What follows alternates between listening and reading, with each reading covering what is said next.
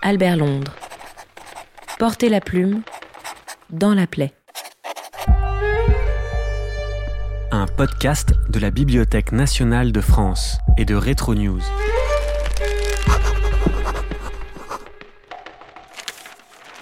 Le Petit Parisien, 19 janvier 1927.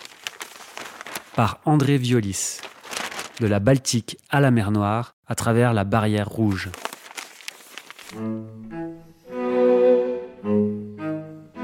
Au seuil de l'automne, je partais pour la Russie.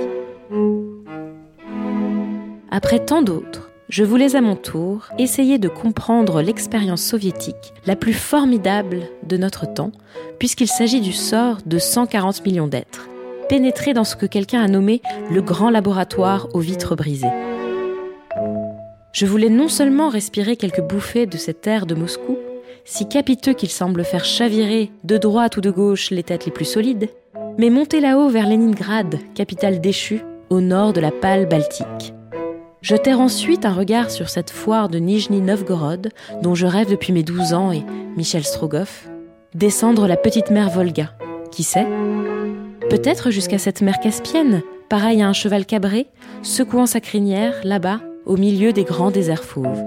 Puis, le long de l'échine dorée du Caucase, visiter ces petites républiques soviétiques toutes neuves l'Azerbaïdjan avec Bakou et ses pétroles, la belle, la guerrière Géorgie, et l'Arménie, perpétuel martyr. Encore Batoum, port fabuleux de la mer Noire par où, naguère s'en aller vers l'Europe, toutes les richesses de l'Asie. Et pourquoi ne pas finir par la Turquie nouvelle? Mais serait-ce possible? Pourrais-je voir? Et surtout, saurais-je juger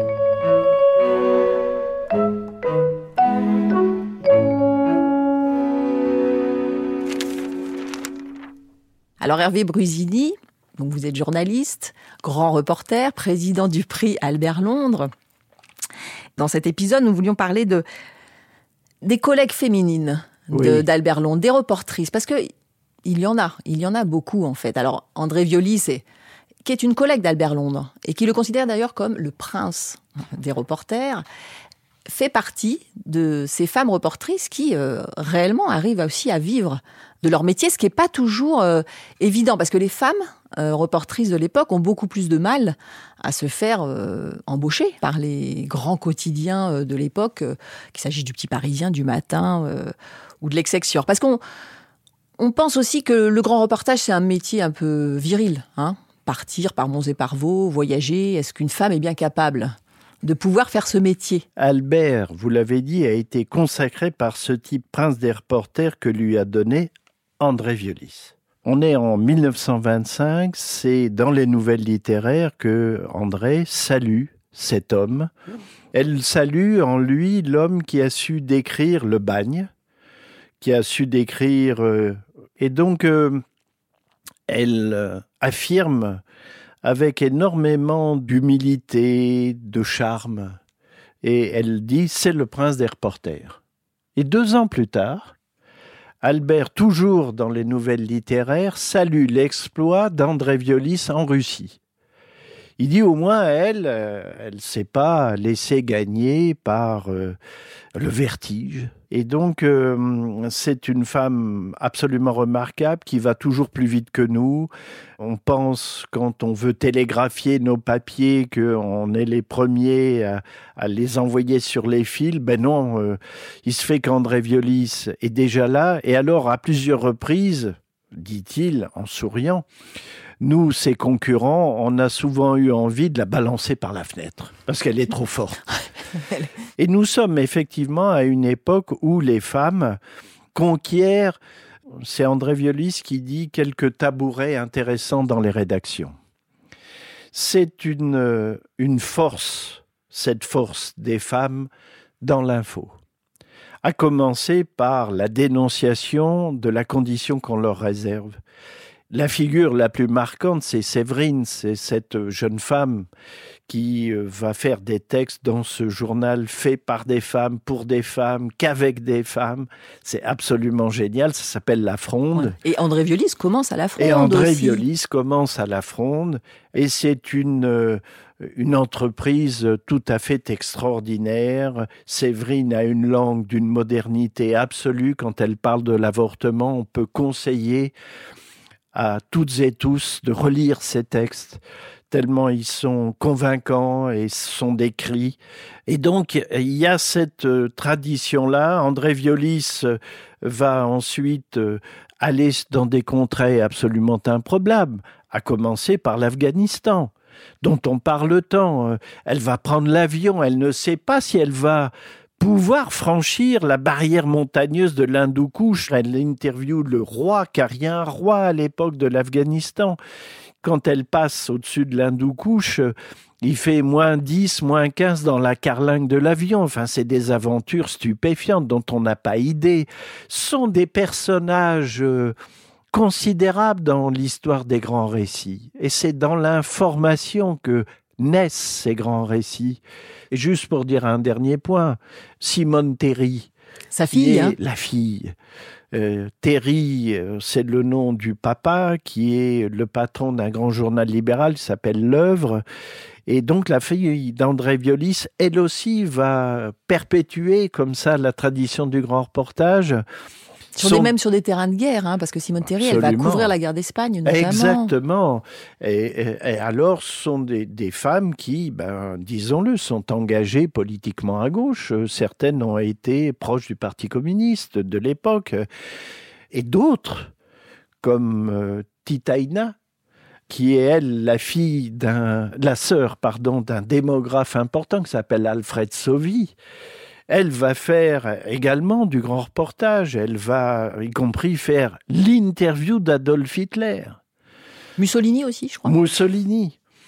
Et de fait, elle va un peu basculer du côté Vichy pendant la Seconde Guerre. Ça, c'est plus sombre.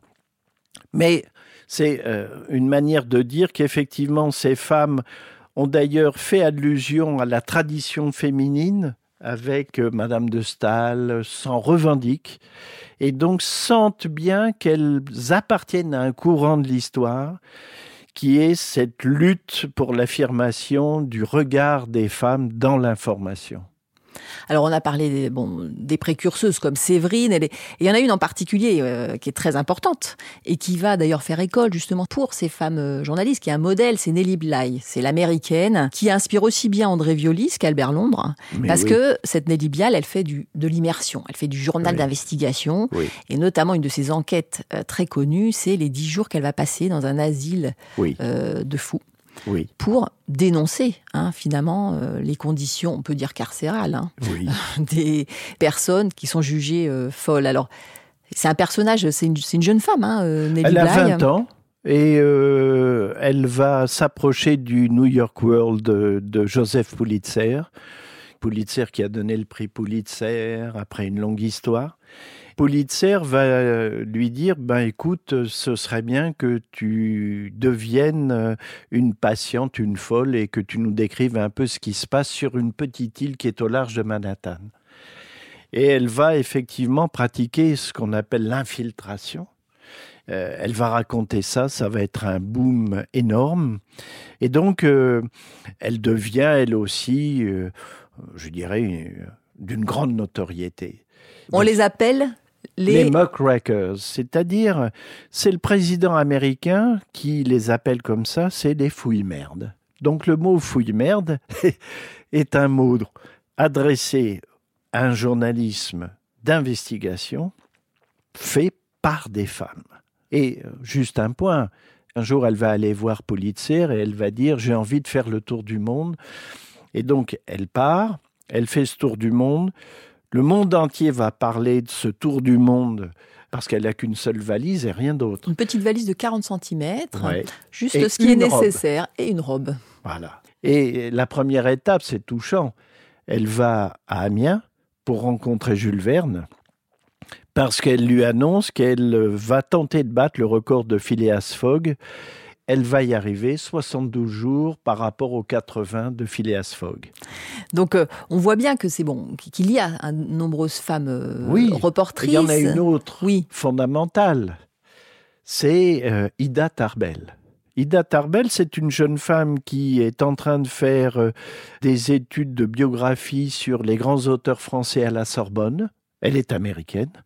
Et puis elle reçoit euh, des télégrammes de son père qui lui est dans l'industrie pétrolière, il fait des tonneaux pour mettre le pétrole en citerne. Et lui dénonce le fait qu'il y a une concurrence euh, extrêmement euh, pénible, hors la loi, d'un type qui s'appelle Nelson Rockefeller. Nelson dit Rockefeller, avec l'accent. Elle revient aux États-Unis, elle enquête, elle rassemble une documentation ouverte c'est-à-dire tout ce qui est disponible, et elle sort une série d'articles et un livre qui s'appelle La Standard Oil, où elle dénonce effectivement la surexploitation des femmes, des enfants par Rockefeller. C'est une femme qui s'appelle Tarbell, qui a fait que, justement, le président américain Theodore Roosevelt, qui avait rien à voir avec l'autre qui est arrivé plus tard, il a été obligé d'adopter ces lois antitrust. Ce sera aussi l'effet qu'aura l'enquête de Nelly Bly hein, sur les asiles de fous, puisqu'il y a des, réformes hein, qui se mettront euh, en place. Et puis, je pensais aussi, alors c'est pas une femme, hein, c'est Upton Sinclair, les abattoirs de Chicago, qui, comme Nelly Bly, dénonce euh, effectivement euh, les conditions à la fois de travail et d'hygiène absolument inacceptables. ils travaillent ensemble. Oui, c'est ça. Ils sont dans une revue où il y a même Mark Twain. Il y a comme ça plusieurs grandes signatures du moment.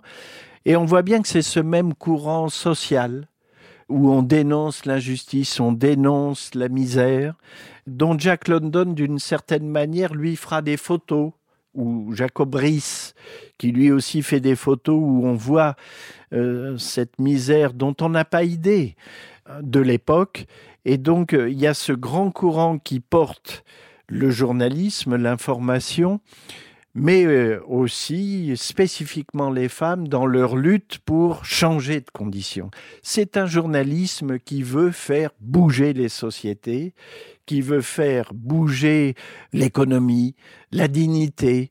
Il y a là quelque chose dans cette forme d'engagement de très touchant, de voir tous ces hommes et ces femmes qui vont au risque de leur liberté, de leur santé. Vous savez, Nelly Bly va mourir très jeune parce que, hum, ayant travaillé dans la mine, là aussi en infiltration, elle aura contracté quelques maladies qui font que eh, elle aura une vie assez brève. Et Albert Londres, on y reviendra. Hein, euh, Hervé Brusini va évidemment s'inspirer de ce journalisme-là et, lui aussi aller y voir hein, euh, dans, chez dans ces, conditions de misère ou ces situations. Euh, bah, ce qui me plaît beaucoup, c'est d'imaginer qu'Albert Londres a appris des femmes. Et, parce qu'il ne peut pas ne pas avoir lu les aventures de Nelly Bly dans la presse de l'époque, les comptes rendus à propos de Ida Tarbell. Et comme il le dit lui-même, il a eu cette concurrente incroyable qui était André Violis et quelques autres. Et donc, oui, quelque part, Albert Londres est aussi le voisin, le, euh, l'admirateur de certaines de ces femmes. Et je trouve ça très également moderne en ce qui concerne Albert Londres.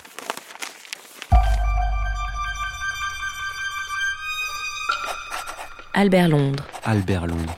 Porter la plume. Porter la plume. Dans la plaie. Dans la plaie.